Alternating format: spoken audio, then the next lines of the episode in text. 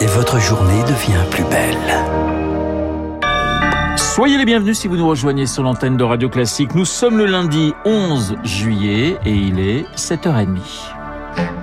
La matinale de Radio Classique avec Renaud Blanc. Et le journal avec Augustin Lefebvre. Bonjour Augustin. Bonjour à tous. On commence avec une mesure qui pourrait nous faciliter la vie, la résiliation en trois clics de nos abonnements. Mesure passée un peu inaperçue dans le projet de loi pour le pouvoir d'achat présenté la semaine dernière en Conseil des ministres, une procédure simplifiée pour mettre fin à nos abonnements de presse, de téléphonie ou d'énergie, à condition que ces contrats aient été souscrits sur Internet. L'idée, c'est de rendre les consommateurs moins captifs et donc de favoriser la concurrence, Émilie Vallès. Dans le secteur de l'énergie, c'est souvent le nouveau fournisseur qui s'occupe de la résiliation pour son client, pareil pour l'assurance. Donc cette mesure ne changera pas grand-chose, explique Patricia Fouché, juriste à l'Institut national de la consommation.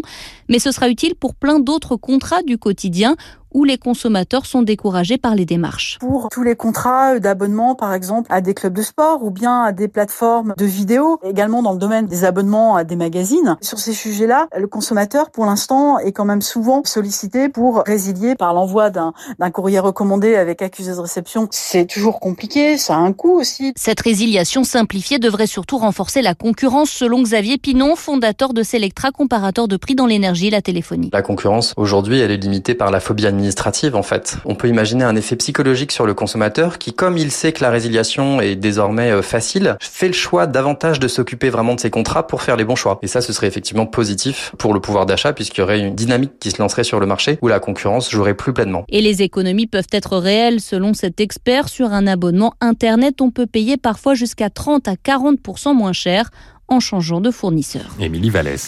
Près de 7 milliards d'euros d'investissement et 4000 emplois pour la France. L'Elysée met en scène l'attractivité de notre pays à Versailles aujourd'hui. Cinquième édition du sommet Choose France, composé euh, Choisissez la France ce lundi. Emmanuel Macron remettra sa casquette de VRP. Principale annonce de ce sommet, la construction d'une usine de semi-conducteurs proche de Grenoble. Elle est officialisée euh, ce matin par les groupes ST Microelectronics et Global Foundries. L'Europe veut sortir de sa dépendance à l'Asie dans le secteur. Mais au-delà, près de 180 dirigeants d'entreprises internationales sont invités. En quelques années, euh, Choose France, j'y arrive, c'est plus facile en français, est devenu un rendez-vous crucial pour les affaires dans notre pays, estime Marc Lermite, associé au cabinet de conseil EY et auteur du baromètre de l'attractivité de la France. Il faut rencontrer inlassablement les chefs d'entreprise, les convaincre, leur montrer aussi ce que ce nouveau gouvernement a en tête, les marges de manœuvre qu'il aura. Un pays qui a montré qu'il savait se transformer, qu'il avait fait une partie seulement du chemin, mais qu'il avait fait du chemin depuis quelques années pour euh, réduire son coût, pour améliorer sa fiscalité, et puis toujours un pays de talent scientifique, de talent technologique. Et ça, les investisseurs, les entreprises de tous les secteurs cherchent ces talents rares et ces compétences, et ils les trouvent en France. Un propos recueilli par Éric Mauban. Et pendant qu'Emmanuel Macron sera à Versailles avec les grands patrons étrangers, Elisabeth Borne fera face à la NUPES à l'Assemblée. La première ministre visée par une motion de censure de la gauche, 2h30 de débat et un résultat déjà connu, le rejet. La droite et l'extrême droite ont en effet annoncé leur intention de ne pas la voter. Dans la soirée, les députés passeront au premier texte de loi de cette nouvelle législature. Consacré à la situation sanitaire, il prolonge les dispositifs de collecte de données de santé. Il permet la mise en place d'un pass sanitaire aux frontières si nécessaire. Et pas d'autres mesures pour l'instant. Le gouvernement mise sur la responsabilité des Français. Avec 124 000 cas par jour en moyenne, le pic à l'hôpital pourrait être supérieur à celui d'avril. Selon l'épidémiologiste Arnaud Fontanet, il s'exprimait hier dans le JDD. Il exclut toutefois un risque de saturation des services de santé. Et signe de ce retour de l'épidémie, Augustin, le Covid menace le peloton du Tour de France. Ces jours de repos aujourd'hui sur la grande boucle, mais même s'il n'y a pas d'étape, ce lundi pourrait modifier le classement général, car ces jours de test PCR pour tout le monde, après l'abandon du français Guillaume Martin hier, d'autres coureurs pourraient devoir quitter le Tour. Pierre Collat, le vélo n'est pas du tout un sport propice au respect des gestes barrières. En effet, malgré le grand air, le peloton roule en serré, et puis dans les étapes de montagne, le moins que l'on puisse dire, c'est que le public a du mal à retenir ses ardeurs, hurlant des encouragements parfois à quelques centimètres du visage des coureurs. Objectif de l'organisation, éviter le cauchemar du Tour de Suisse où 30 athlètes ont dû abandonner le même jour. Sur le Tour de France, la règle a changé. S'ils sont testés positifs mais asymptomatiques, les coureurs devraient pouvoir continuer la course sur avis médical. Mais pour le moment, ce protocole n'a pas été appliqué. L'épée de Damoclès flotte sur tout le peloton. Les résultats des tests devraient être connus ce soir ou demain. Demain. On a du mal à croire que tous seront négatifs. Même Pogachar, l'ultra favori, déjà maillot jaune, n'est pas sûr de passer entre les gouttes. Le Covid peut tout ruiner sur le tour, a-t-il confié à nos confrères de l'équipe, alors qu'un de ses coéquipiers a été testé positif samedi matin. Pierre Collard. L'été menacé par le Covid, mais aussi par les fortes chaleurs. Vous en parliez dans la météo, Nouvelle Augustin. hausse des températures à partir de ce lundi et pour une dizaine de jours au moins. Ce deuxième épisode de forte chaleur en quelques semaines s'ajoute à de très faibles précipitations. Cocktail idéal pour les départs de feu. Il y en a eu plusieurs dans le sud-est ces derniers jours. Celui des Cévennes est enfin maîtrisé. Mais il y aura d'autres incendies et l'été s'annonce difficile pour les pompiers. Éric Flores, vice-président de la Fédération nationale des sapeurs-pompiers.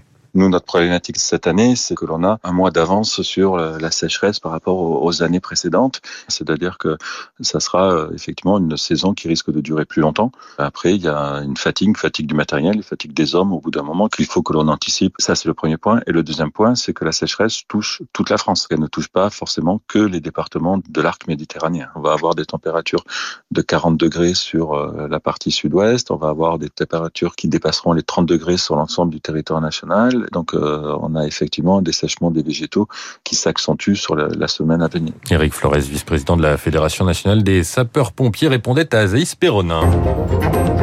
Radio Classique, le journal.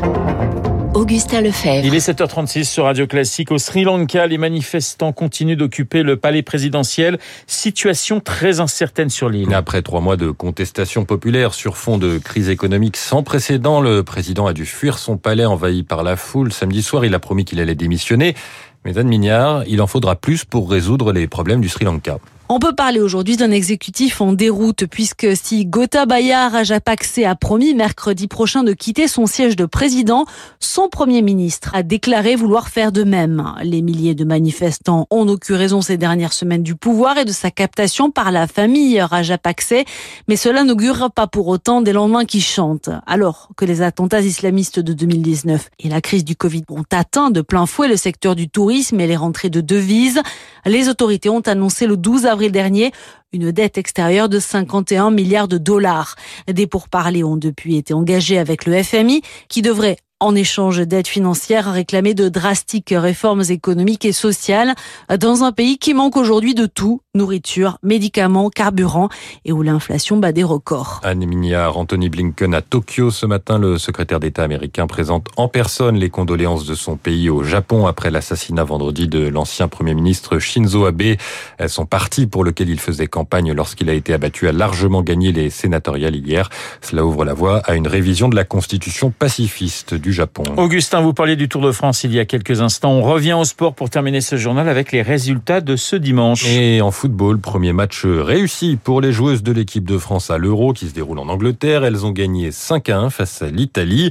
Réussite également pour le judoka Teddy Riner, vainqueur du Grand Slam de Budapest. Retour à la compétition internationale pour le champion français. Il avait fait une pause après sa décevante médaille de bronze au JO de Tokyo l'été dernier. Et puis enfin, Novak Djokovic a décroché son 21e titre du Grand Chelem. Le joueur de tennis serbe a battu l'Australien Nick Kyrgios en finale de Wimbledon. Voilà, 20 titres pour Federer, 21 pour Djokovic et 22 pour Nadal. Ça fait, si euh, je ne me trompe pas, 63 titres du Grand Chelem pour ces trois champions. Merci Augustin, on vous retrouve eh bien, à 8h30 pour un prochain point d'actualité, 7h39 sur l'antenne de Radio Classique. Dans un instant, les spécialistes, François Geffrier et Dominique Moïse.